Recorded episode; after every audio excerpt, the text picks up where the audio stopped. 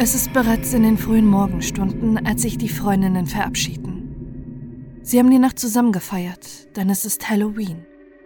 Und Cindy Song steigt mit ihrem Kostüm und den auffallenden rosa Hasenohren aus dem Auto ihrer Freundin. Was niemand zu diesem Zeitpunkt ahnt, nur wenige Minuten später soll Cindy für immer verschwinden. Es ist ein Vermisstenfall, der seit über 20 Jahren ungelöst ist und es keine Antwort auf die Frage gibt, was mit der jungen Frau passierte.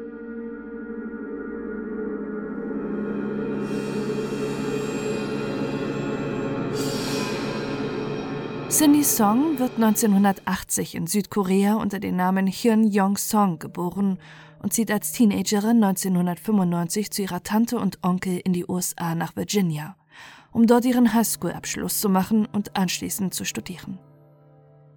Mit ihrem Umzug nimmt sie den Rufnamen Cindy an, wie sie auch später von all ihren Freundinnen genannt wird. Sie liebt das Leben in den USA und will nach dem Schulabschluss unbedingt dort bleiben. Deshalb beginnt Cindy ein Studium an der Pennsylvania State University in den Fächern Wirtschaft und Kommunikation.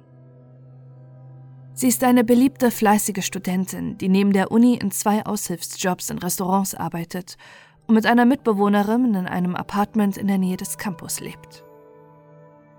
Im Jahr 2001 steht die 21-jährige Studentin kurz vor ihrem Abschluss, den sie ein Jahr später erlangen will. In der Halloween-Nacht im Jahr 2001 will sich Cindy allerdings eine Auszeit gönnen vom vielen Lernen und den Nebenjobs. Sie besucht mit ihren beiden Freundinnen Stacy und Lisa eine Kostümparty in einem Club. Cindy ist an diesem Abend als Häschen verkleidet. Ihr ist es aber wichtig, dass sie in diesem Outfit nicht aufreizend aussieht. Das sagt eine ihrer Freundinnen nach ihrem Verschwinden. Es war ein süßes Outfit, nicht sexy. Das war ihr Ding, sie war süß und sah gerne süß aus. Zu ihrem Kostüm gehören rosa Hasenohren, ein rosafarbenes ärmelloses Top, ein weißer Tennisrock mit Hasenschwanz und ein roter Parker. Die drei Freundinnen feiern ausgelassen an diesem Abend und als der Club um zwei Uhr schließt, gehen sie noch zu einem gemeinsamen Freund, wo sie Videospiele spielen. Gegen 4 Uhr brechen die Freundinnen dort auf. Auch hier betonen Stacy und Lisa bei der späteren Befragung, dass weder sie noch Cindy an diesem Abend stark alkoholisiert waren. Stacy bringt Cindy nach Hause. Sie setzt ihre Freundin an der Straße ab, wartet allerdings nicht so lange, um sicherzustellen, dass Cindy wirklich in ihrem Apartment ankommt. Am Morgen des 1. November 2001 kehrt auch Cindys Mitbewohnerin in ihre WG zurück. Sie macht sich aber zunächst keine großen Sorgen, warum Cindy nicht zu Hause ist. Als sie nach Hause kommt, ist die Wohnungstür von außen verschlossen. Sie geht also davon aus, dass Cindy nach der Partynacht wieder unterwegs ist. Auch in der gemeinsamen Wohnung macht nichts den Anschein, dass sich irgendetwas in der Wohnung abgespielt haben könnte. Nichts deutet auf einen Kampf hin oder dass jemand eingebrochen wäre. Cindys Freundinnen beginnen sich allerdings nach ein paar Tagen zu sorgen. Sie können sie nicht erreichen und weder in der Uni noch bei ihrer Arbeit taucht Cindy auf. Am 4. November 2001, drei Tage nachdem Cindy das letzte Mal in den frühen Morgenstunden der Halloween-Nacht gesehen wurde, melden sie sich schließlich als vermisst. Die Polizei beginnt daraufhin, die WG von Cindy zu durchsuchen. Wie bereits ihre Mitbewohnerin festgestellt hat, gibt es keine Spuren eines Einbruchs oder von Blut. Was die Ermittlerinnen allerdings feststellen können, ist, dass Cindy definitiv noch einmal zu Hause gewesen sein muss, nachdem sie abgesetzt wurde von ihrer Freundin. Sie finden ihre künstlichen Wimpern im Badezimmer, die sie in der Halloween-Nacht trug. Außerdem liegt auch ihr Handy in der Wohnung, was sie noch am Abend vor ihrem Verschwinden bei sich hatte. Es ist also anzunehmen, dass Cindy Song, freiwillig oder unfreiwillig, noch einmal ihre Wohnung im Morgengrauen verließ. Ihre Handtasche mit Geld und Führerschein sind allerdings nicht in der Wohnung zu finden. Ebenso fehlt ihr Kostüm inklusive Hasenohren. Sie muss also verkleidet das Haus erneut verlassen haben.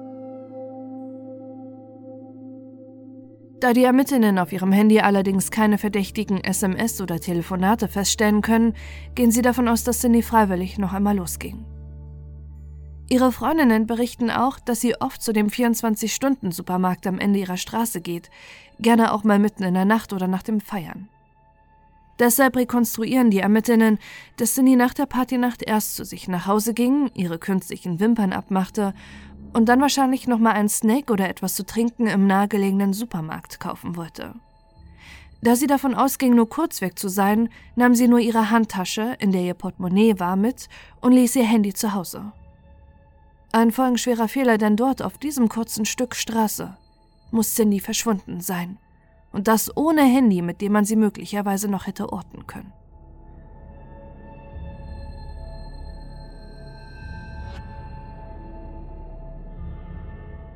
Ihre Kreditkartenabrechnungen zeigen aber, dass sie in der Nacht keinen Einkauf getätigt hat. Auch im Supermarkt gibt es keine Kameraaufzeichnung der Studentin. Sie verschwand also auf dem Weg dorthin. Doch wer sollte die junge Frau entführt haben oder ihr etwas angetan haben? Niemand kann sich in ihrem Umfeld vorstellen, dass dafür jemand in Frage kommen kann. Auch in ihren E-Mails findet die Polizei keine verdächtigen Bekanntschaften.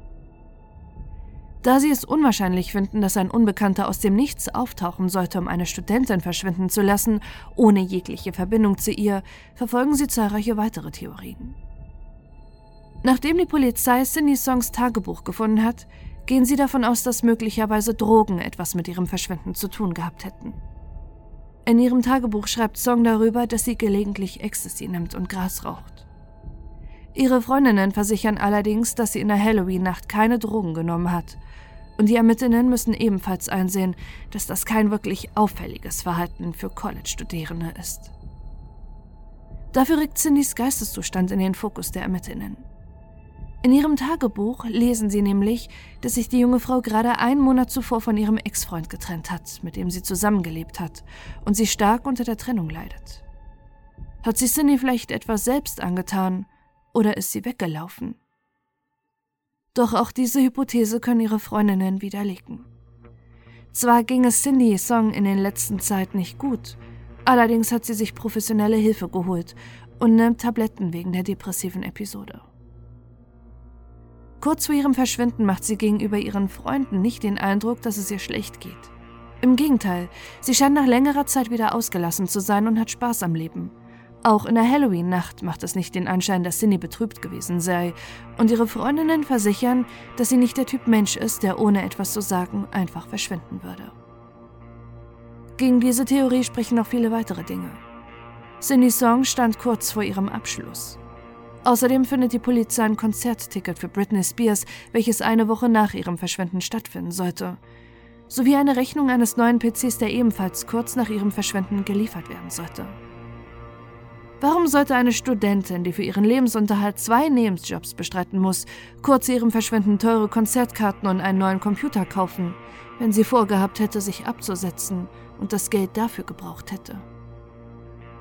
Die Polizei muss einsehen, dass auch diese Annahme unwahrscheinlich ist und Cindy Song Opfer eines Verbrechens wurde.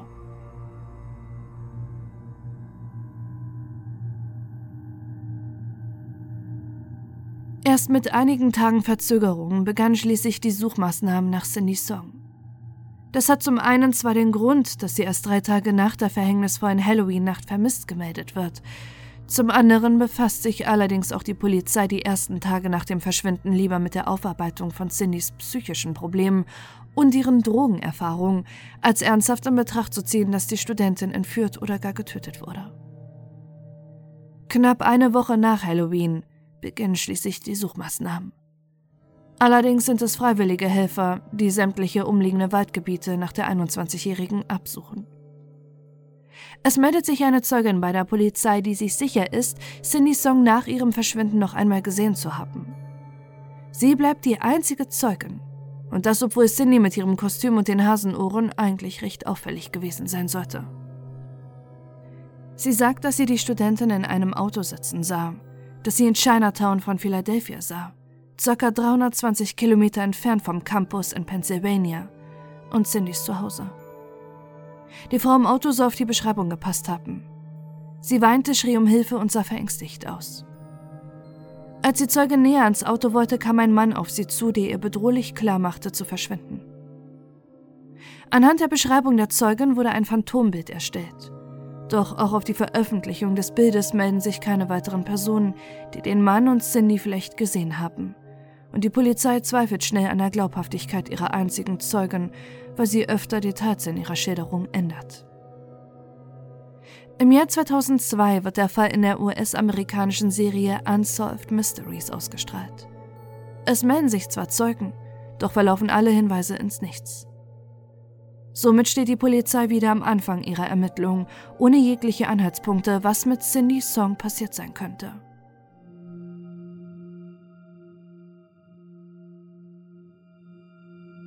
Kurz nach dem Verschwinden ihrer Tochter reist ihre Familie aus Seoul in die USA, um bei der Suche von Cindy zu helfen. Doch zwischen den Songs und den Kriminalbeamten kommt es schnell zur Spannung.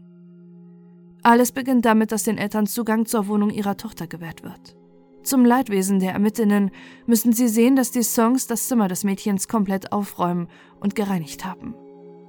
Hätte es doch Hinweise im Zimmer der Studentin gegeben, die sie bislang noch nicht entdeckt haben, sind diese nun vernichtet. Die Songs fühlen sich dadurch von der Polizei angegriffen und tun sich mit Kommilitonen und Freunden von Cindy zusammen, die sich zunächst mit der Suche nach der jungen Frau beschäftigten, sich aber schon bald regelrecht gegen die Polizei und ihre Arbeit verschwören. Drei Monate nach dem Verschwinden von Cindy halten ihre Eltern und Freunde eine Art Pressekonferenz ab, in der sie die Polizeibehörde kritisieren.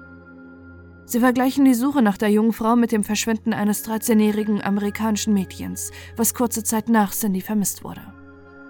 Sie bemängeln, dass für das weiße 13-jährige Mädchen 50 FBI-Agenten mit dem Fall vertraut wurden, während Cindys Fall zunächst nur mit einem Ermittler besetzt war und schließlich durch den öffentlichen Druck auf sechs Polizisten erhöht wurde.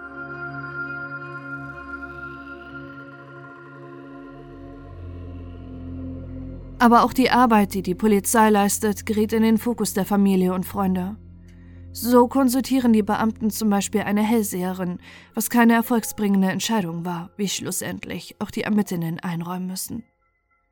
Auf die Kritik der Familie reagiert die Polizei dann allerdings mit Resignation. Sie hatten die Songs nicht mehr auf dem Laufenden zu den Ermittlungen im Verschwinden ihrer Tochter. Im Jahr 2003 scheint es das erste Mal einen Durchbruch im Fall zu geben. Paul Weekly sagt bei der Polizei aus, dass der Serienmörder Hugo Zelensky Cindy Song ermordet hätte. Weekly ist selbst straffällig und kennt daher Zelensky, der immer wieder wegen Drogenhandel und Raub auffällig wurde. Zelensky habe diese Tat allerdings nicht alleine begangen. Er hat einen Komplizen. Michael Karkowski, ein Apotheker, der bereits von der Polizei gesucht wurde, weil er unter dem Deckmantel seiner Apotheke einen Drogenring leitet. Der Informant berichtet, dass Karkowski und Zelensky in der Halloween-Nacht durch die Gegend der Pennsylvania University gefahren seien und dabei Cindy Song sahen, die sie in ihrem Kostüm für eine Prostituierte hielten. Sie zogen sie in ihr Auto und brachten sie zu Hugo Zelenskys Haus, wo sie das Mädchen gemeinsam misshandelten, folterten und schlussendlich töteten. Der Informant berichtet weiter, dass Michael Karkowski Cindys Hasenohren als Trophäe behalten wollte. Das sollte Hugo so sehr zur Weißglut getrieben haben, dass er seinen Komplizen ebenfalls tötete. Insgesamt sollte Hugo Zelensky mehr als ein Dutzend Menschen getötet haben. Mit dem Hinweis des Informanten durchsucht die Polizei Zelenskys Grundstück und macht in seinem Garten eine schreckliche Entdeckung. Sein Grundstück gleicht einem Massengrab. Ein Dutzend Leichen sind in seinem Garten vergraben. Doch der Informant beteuert, dass es noch mehr Opfer gab. Unter den Toten kann Michael Kokowski und dessen Freundin identifiziert werden. Zelensky gibt zu, dass er Cindy Song entführt hat und Kokowski sie tötete. Die Aussagen des Informanten scheinen also wahr zu sein.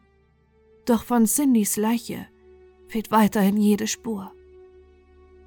Es werden DNA-Abgleiche mit den weiteren Leichen im Garten gemacht, doch die Studentin ist nicht unter ihnen.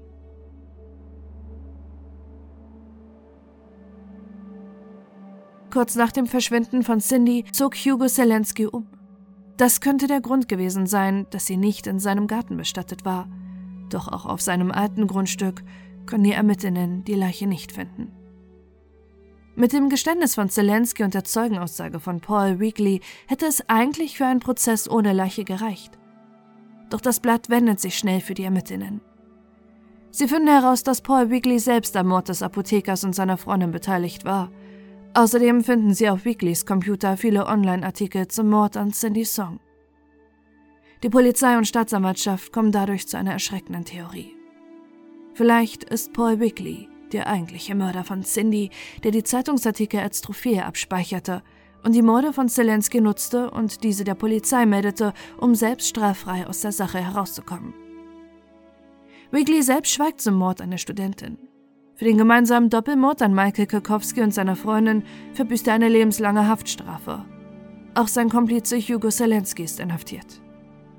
Auch wenn vieles für die Täterschaft von Weekly und Zelensky spricht, gibt es bis heute keinen Mörder im Rätsel um die verschwundene Studentin und der Fall gilt offiziell als ungelöst.